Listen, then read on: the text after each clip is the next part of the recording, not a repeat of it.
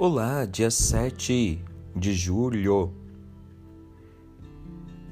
Que a unção de Deus esteja no seu coração e que a paz seja fruto do equilíbrio dos seus pensamentos com os seus sentimentos mediante a fé em Cristo nosso Senhor.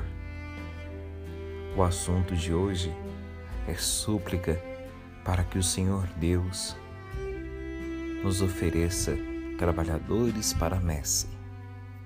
Vamos ouvir juntos o Santo Evangelho de hoje. O Evangelho é tirado do evangelista Mateus, capítulo 9, versículo 32 ao 38.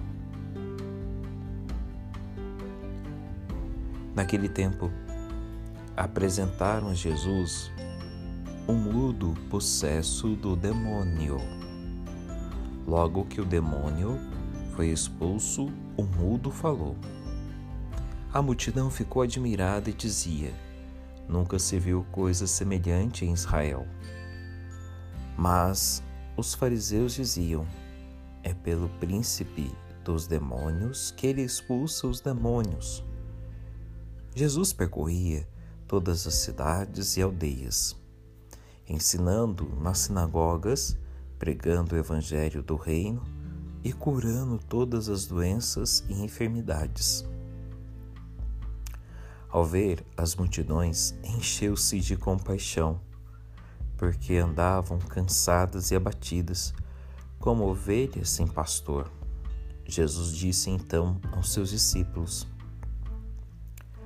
A seara é grande, mas os trabalhadores são poucos. Pedi ao dono da seara que mande trabalhadores para a sua seara. Palavra da salvação, glória a vós, Senhor. Pedi ao Senhor da seara que mande trabalhadores para a sua seara. Um dia em que eu meditava no que poderia fazer para salvar almas, recebi viva iluminação de uma passagem do Evangelho. Jesus tinha dito aos seus discípulos, apontando as searas maduras: Ergui os olhos e vede, os campos estão brancos para a ceifa. E mais adiante, a seara é grande, mas os trabalhadores são poucos. Pedi ao Senhor da seara que mande trabalhadores para a sua seara. Que grande mistério! Pois Jesus não é onipotente e as criaturas não pertencem àquele que as fez? Nesse caso, porque diz ele: Pediu o Senhor da seara que mande trabalhadores para a sua seara? Por quê? Ah, é que Jesus tem por nós um amor de tal maneira incompreensível que pretende que participemos com Ele na salvação das almas. Nada quer fazer sem nós. O Criador do universo espera pela oração de uma pobre alma para salvar as outras almas, como ela resgatada pelo preço todo o seu sangue. A nossa vocação específica não ir trabalhar na colheita dos campos de espigas maduras. Jesus não nos diz: erguei os olhos, olhai os campos e ide para as ceifas. Não, a nossa missão é ainda mais sublime.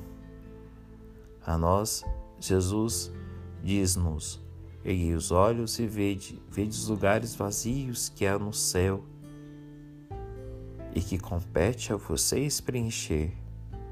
Vós sois os meus Moisés, que oram no alto da montanha e trabalham, e a partir do testemunho de vocês, muitos irão acreditar na força da fé. Pedi-me trabalhadores, e eu os enviarei. Espero apenas uma oração um suspiro do vosso coração.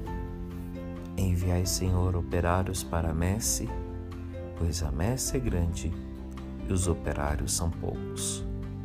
Deste modo, irmãos, você é convidado a cada dia a rezar pelas vocações, vocações sacerdotais, religiosas e religiosos.